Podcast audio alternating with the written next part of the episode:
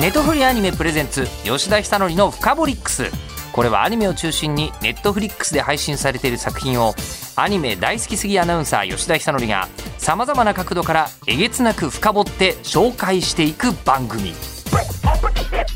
吉田久典深掘り吉田久典の深掘り深掘りックス。深掘りックス。ネトフリアニメプレゼンツ吉田久典の深掘りックス。ネトフリアニメプレゼンツ吉田北典のフカボリックス。ゲストとしてご紹介するのは今日この瞬間が最後でございます。ネットフリックスのコンテンツ部門アニメプロデューサーの小原光平さんです。小原と申します。よろしくお願いします。よろしくお願いいたします。まあ最終回っぽい話もしたいのですがそれよりまず先にアニメジャパン、はい、お疲れ様でした。お疲れ様でございました、えー、無事に終わったはずです。はい。無事に終わったはずなんですが、えー、その中で、えー、ネットフリックスでかい発表がいっぱいありましたよね。ございまして。ね。はい。浦沢直樹作品作りますかというお話ですよね。手塚治虫先生のお名前を載せさせていただくってことですかと。はい。そうですね。プルート。そうなんです。えー、なんとブルーステージっていう、まあ、でっかいステージとあの各こう会社のブースみたいなのに分かれてるんですけどそのでっかいステージが RGB で分かれてるんですよレッドグリーンブルーででそのブルーステージっていうところで浦沢直樹さんとビジュアリストというかご自分で映画監督とかをなさる、えー、手塚誠さん手塚治虫さんの息子さんです。に、えー、日笠陽子さん鈴木みのりさんたちが登壇してトークイベントをやったという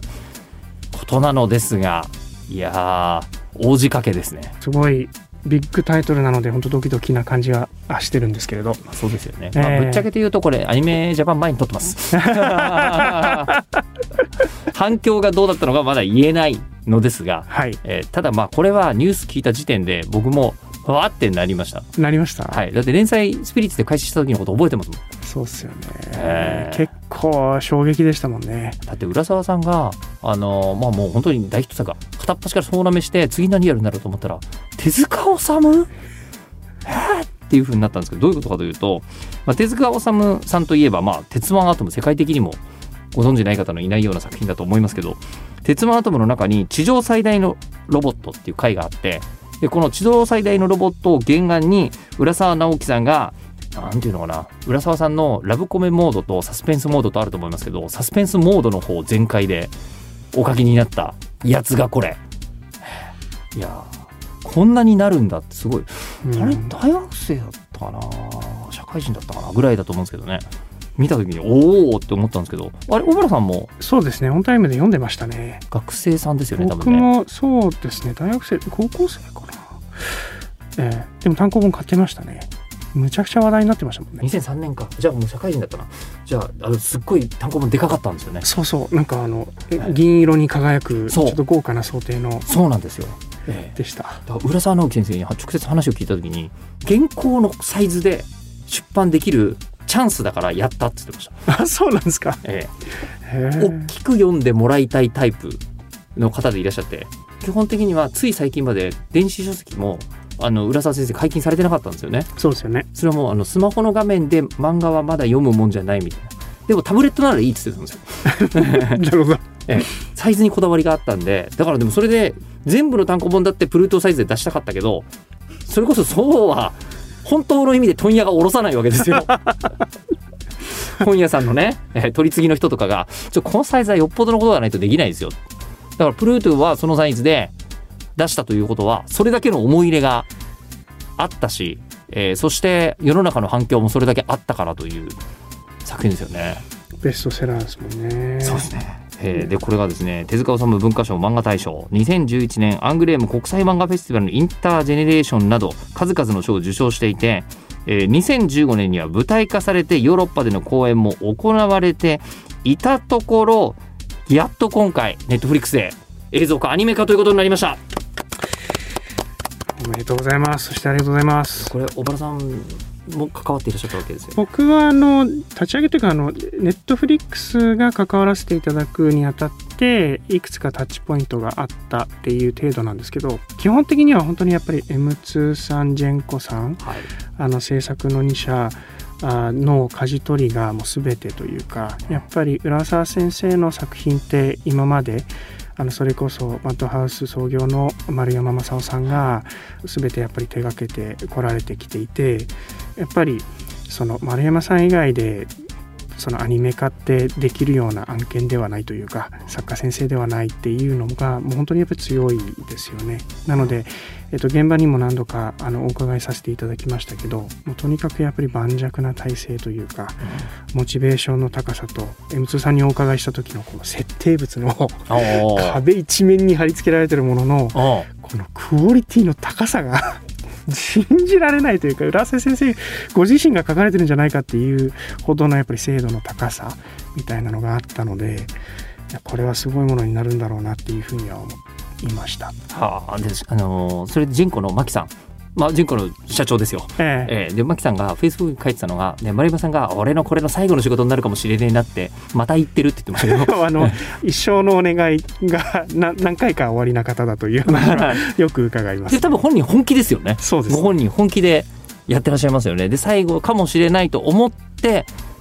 やっぱりそうじゃないですか。小原さんも、もしあと1作品しかプロデュースできないとなったらめちゃくちゃ選びません？選びます選びますどう考えてもそうですよねでもこれって言われたらプルトゥって言われたら分かる。って気がしますね。丸山さんはきっとそのお気持ちなんですよね。そうでしょうね、ね、でこう今そのちょっと行ってみたいなその M2 さん。えー、でもこのあの「プルートゥ」って作品がその浦沢直樹先生が、まあ、正直手塚治虫さん時代の漫画だとそんなに未来都市のことを細かくは書けないわけですよ、はいはい、時代が違うから。丸書いてちょっとこうあの、えーとリベットみたいなものを書くぐらいのことだったやつがスピリッツでやった2003年ですかぐらいの時代だともう本当にテーマパーク作れるぐらいにデザインしないとみんなが未来都市を信じてくれなくなってるじゃないですか。まあかっこいいよねあの世界。いや本当っすよね。なんかあのレトロフューチャーな感じとそれでいて結構ホログラムとか最近の技術のこう交渉も入れたような作りになってるんだなっていうのがよくわかるんですよね、うん、であのなんかこうユートピア的な SF 感って手塚先生にすごく特徴的なところだと思うしそのエッセンスを浦沢先生よく出されていてでそれがアニメの映像にもしっかり落とし込まれてるっていう気がすごくしますね。でそこで展開するのがゲジヒトっていうちょっとこう影があるというか大人な主人公が出てきて、まあ、浦沢作品で言うなら一番近いのはやっぱりモンスターとかの方向かな？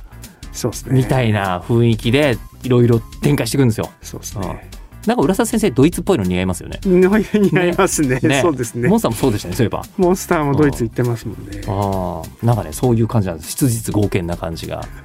出てくるアメリカンアメリカンフィーチャーともちょっと違いますよね。そうですね。ねあの独特な匂いが映像で見られるんだというのが今回分かったんですけど、でそうなると声がつくじゃないですか。今までなかったもので。キャストがですね、えー、ゲジスト役が007。なるほどっていうね、えー、ダニエル・クレイグの吹き替えを担当している藤信州さんで、えー、アトム役が日笠陽子さん日笠さんアトムなんだ、ね、今回ね戦う女性のステージでご一緒してるはずですよ。ああ、えー、いらっしゃってますよね。そうだ、え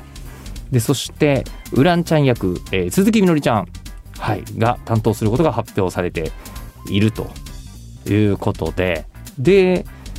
どうなんですかね、まあ、絵がすごいであろう。そしてドラマはあのプルートゥのあの原作のあの感じなんだろうなと思うんですけどプロデューサー側からすると実はここすっごい力入れてプロデュースしてんですよみたいな僕が聞いている感じで僕はあの直接あの手触れてるわけではないのであの聞き知っているところからお話しするとすごくやっぱ忠実だというところと、テンポ感あとサスペンスの組み上げ方あの辺りがものすごい丁寧だと思うのでその辺り重厚感すごいと思いますね。重厚感ね。でこれは小原さんに聞いて分かるのかな？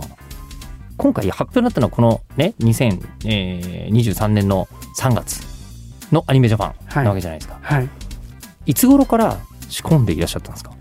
これあのネットフリックスがご一緒させていただく前から結構数年遡るというふうには伺ってます。ネットフリックスさんよりも前があるんだ、ええ。え、なので本当にしっかりと仕込むことをあの牧さん丸山さん行ってきたっていう理解ではいますねそこは聞いたらもう果てしないんでしょうねあえて年数はというところかと思いますけど本当になんていうんですかね英語で言うとワークオブラブっていう感じですけど本当にパッションプロジェクト愛情を持って接してきた作品というかああいうところなんじゃないですかね英語でワークオブラブって言葉があるんですねそうです愛のお仕事愛の仕事愛あるお仕事っていうかへえ、じゃあネットフリックス側としてはこれ関わり始めて、まあ、当然こうなんかやるぜってすぐ決められたもんなんですか？やっぱりすごく大変な作品なので。間違いない、うん、あの生半可な気持ちでは受けられないですよね。えーでその目指しているところの高さが到達できるのかみたいなのは本当にこう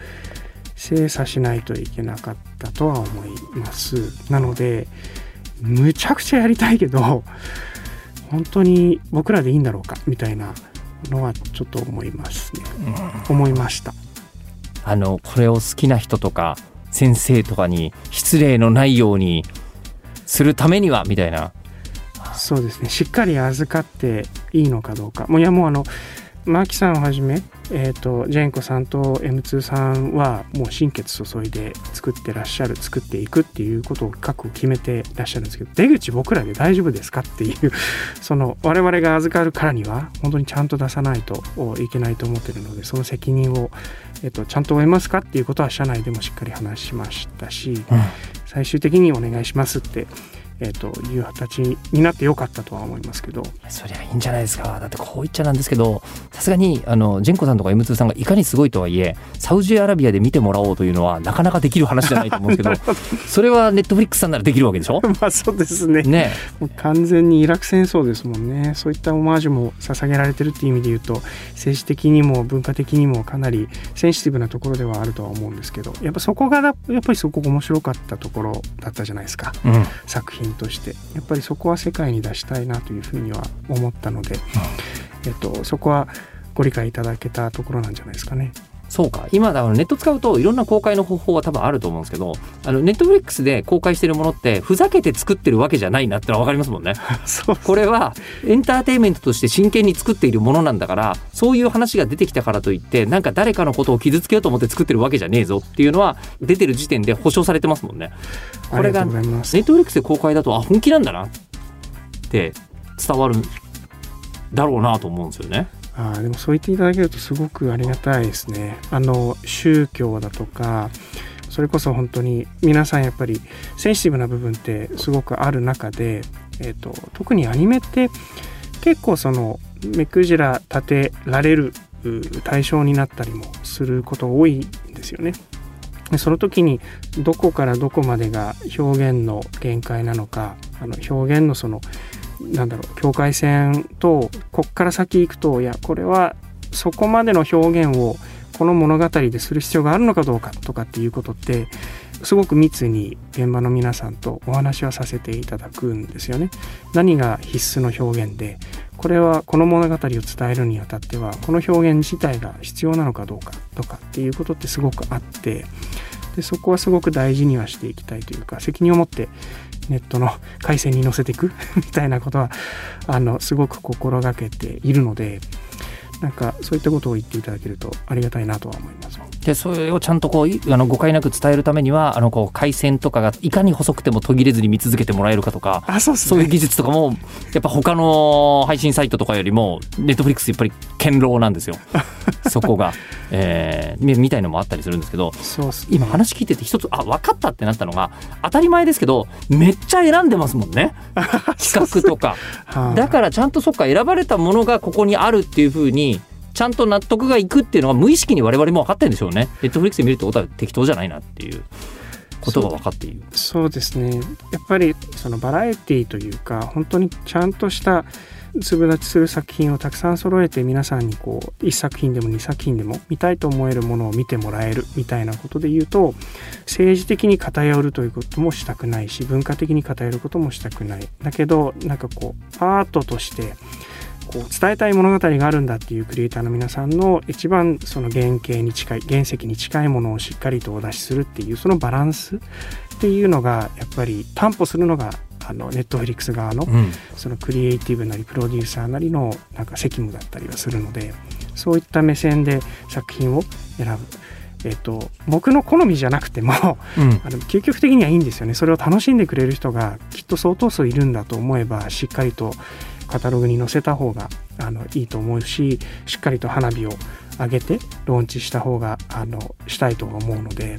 なんかそういったその感性の区分けの仕方というか割り切り方もしっかり持っておかないとあのアーティストさんと向き合えないかなというふうには思います。ね。じゃあ実際に最後に作るわけじゃないですか、ええ。作るところを担当するときに選ぶ基準って今の話の中にもあったとは思うんですけどなんかあえて言うとどういうことなんですか？2つあって、はい1つは物語が面白いか。あまあこれは重要ですよね。でうん。2つ目がその物語がネットフリックスの視聴者に合ってるか。あなんですよね。でむちゃくちゃ面白くてもこれネットフリックスが見てもらえないと思うんだよねっていうものってやっぱりあるんですよ、あね、そうなんですか。あのでネットフリックスで見てもらえるんだけどあんま面白くないんだよねっていうのも選ばないようにしないとなんあというかまあなんかすごい、えーまあ映画で英語で言うとキャッシュグラブっていうんですけどあのなんかこう安きに案じて売れるものだけ選んでるねっていうふうに思われるから、えっと、両方は揃ってないといけない本当に面白くて伝えるべき物語でそれがちゃんとネットフリックスで見てもらえる作品なのかどうかっていうところの二軸だと思います。今の配信系の無料で上げてるのっていわゆるキャッシュグラブのやつは確かに多いですよね。そこはだってそこの民主的なところがいいのかもしれないですけどそれとはまた違う世界ですよね。そうですね。面白くてなおかつまあ面白くてためになるっていうと講談社の社税になってしまうんだけど。ええ。と似たことですよね。そこに関しては、ねまあ何十年も続いてる出版社と同じことを考えていらっしゃるということだと思うんですけど。そうですねでもこれあのもう一つが日本だったらそれ分かるじゃないですか。日本人としてこれが面白くこれがためになるクオリティがちゃんとしてるみたいな。分かると思うんですけど世界的にもう今日本のアニメを届けるわけじゃないですか。ええ。そうするとあの日本側の制作プロデューサーとしては世界のことも考えなきゃいけなくならないですか？そうですね。常に考えてはいますね。どうするんですか？もう世界中を回ってなんとなく空気を感じてくるとかそういうことなんですか？いやでも視聴傾向はしっかりありますしクリエイターとの向き合いも含めてやっぱり海外からの声ってすごくう顕著に出てくるのでそこをしっかり見てっていうところではあるんですけどでも究極的には全米が泣いたと一緒だと思うんですよ。それの逆だと思うんですね。要は日本でちゃんと見てもらえるものは あ海外でもちゃんと見てもらえる。でそれで海外でその見てもらう時のその文句としてえどういうそのキーワードを掲げるかって言ったら日本でちゃんと見られてるすごくヒットしてる作品ですよ日本のファンたちがちゃんと見てる作品ですよねっていうその方程式ってもうどこまでも一緒なんですよね。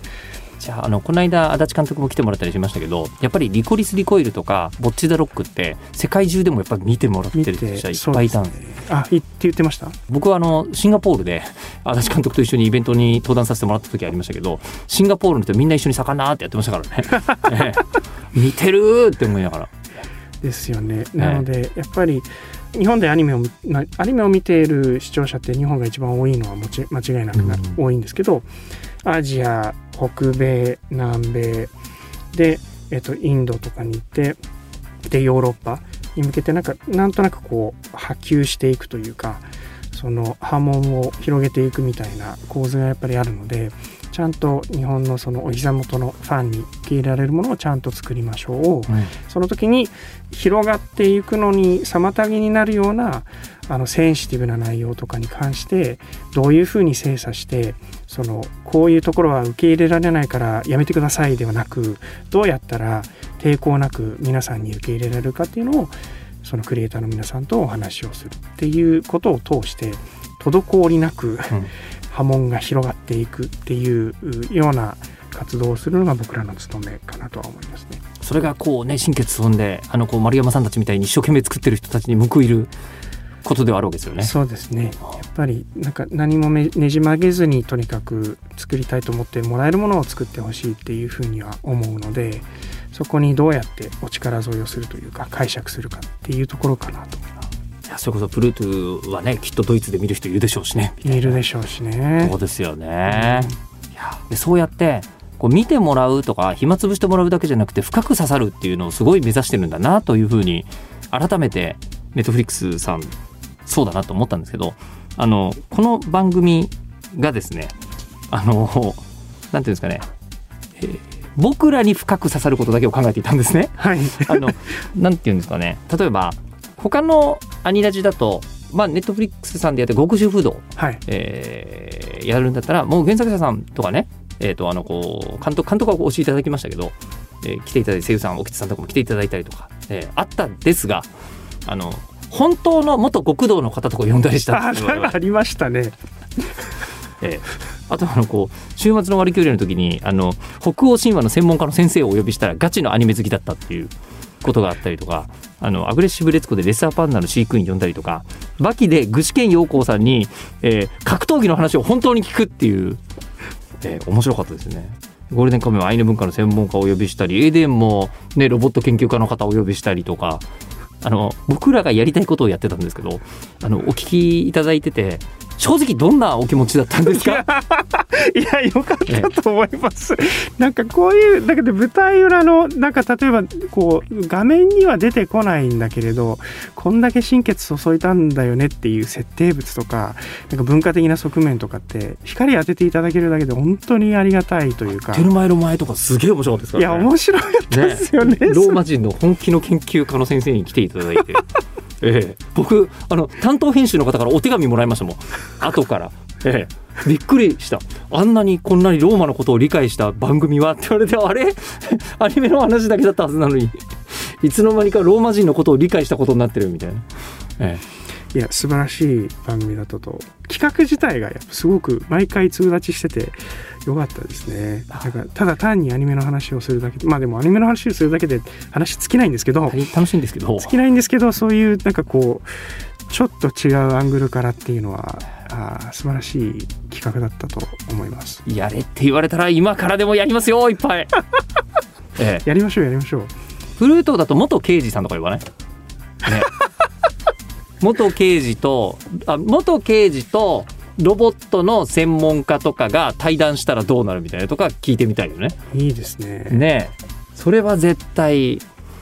やってみたいな。AI テクノロジーの第一人者とか呼んできてうん、刑事仕事をさせるとしたらどういうラーニングをさせるかとかそうそうそうですよね。今までの犯罪データベースをこう駆使したりするような AI はもう作ってるかもしれないですもんね。ありそうですね警察の方とか。ありそうですねでそれであの広角機動隊とか、はい。あのスタッフの方も来ていただいて IG さんの方に来ていただいてで電脳はどうやっていう話をあのすると確かコラボになるかもしれない。確かに。あのそういえば作品1個のきっかけっていうのを1個に絞ったことが多かったんですけど23個混ぜてもよかったね。新たな最終回で新たなアイデアを思いついてる場合じゃない。ね。えそうですね。そうだね。そこからしんねそしたらなんなら作品作るところから一緒にやりたいぐらいですよね。そしたらね。ああやりたいですね。ね。特殊な。刑事ものとかバディものとかやりたいですよね。一人ラジオ局に勤めてることにしませんか？あそうしましょうか。あでそれであのなんかこう、えー事件の解決のヒントが生電話で電話してきた人がええ。犯人だったりとかして誰なんだみたいな。ラジオって生放送を装ったりとかトリックとかいろいろ作ったりできます？あできそうでですきねるできる、え。あそれでラジオ番組にしかかけてこない犯人っていう それで生電話でずっと待ってる。番組自体があじゃあ番組自体が打ち切り寸前で、もう全然人気が出ない。どうしようどうしようっていう時に、難事件のそのあの犯人みたいなのがちょっとこうなんだゾディアック調なパズルみたいなのを仕掛けながら電話をかけてきて、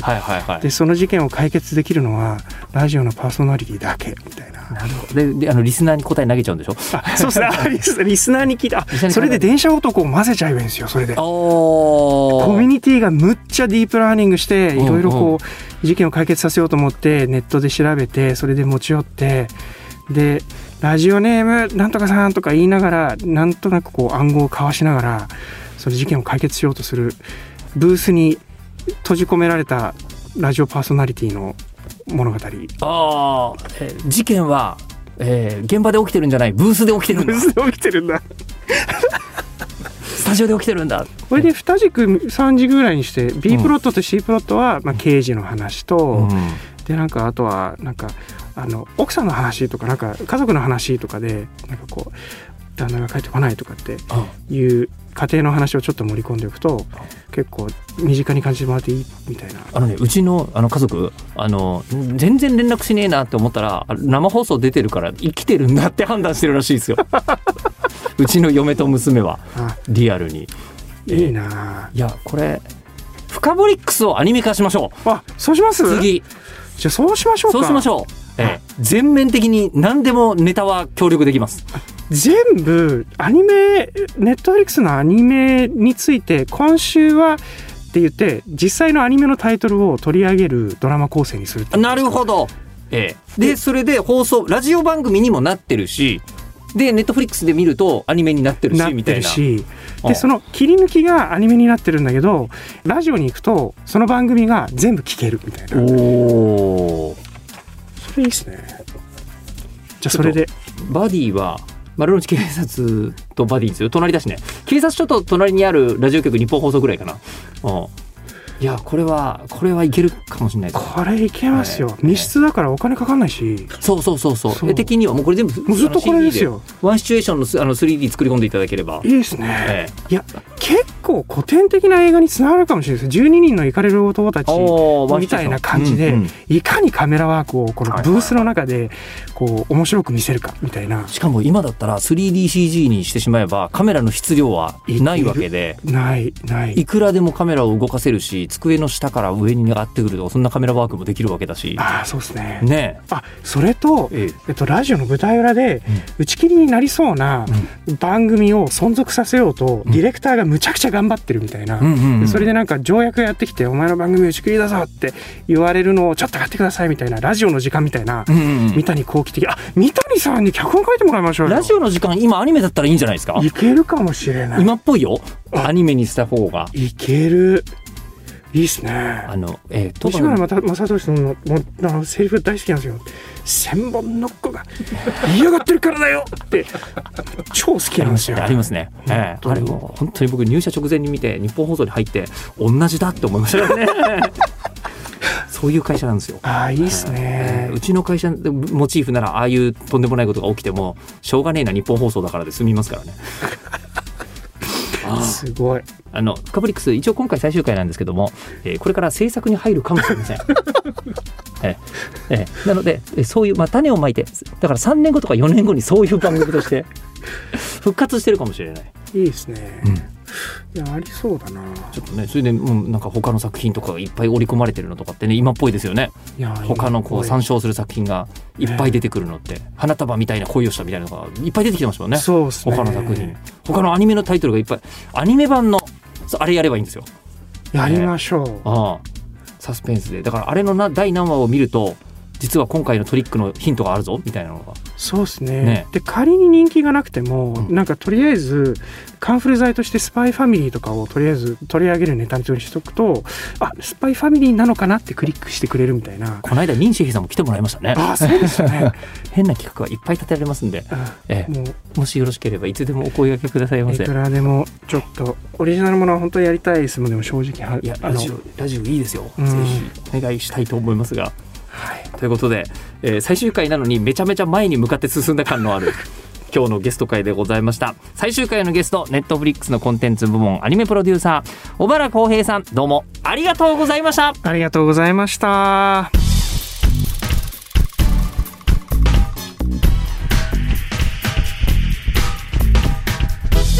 ネトフリアニメプレゼンツ吉田久典のフカボリックス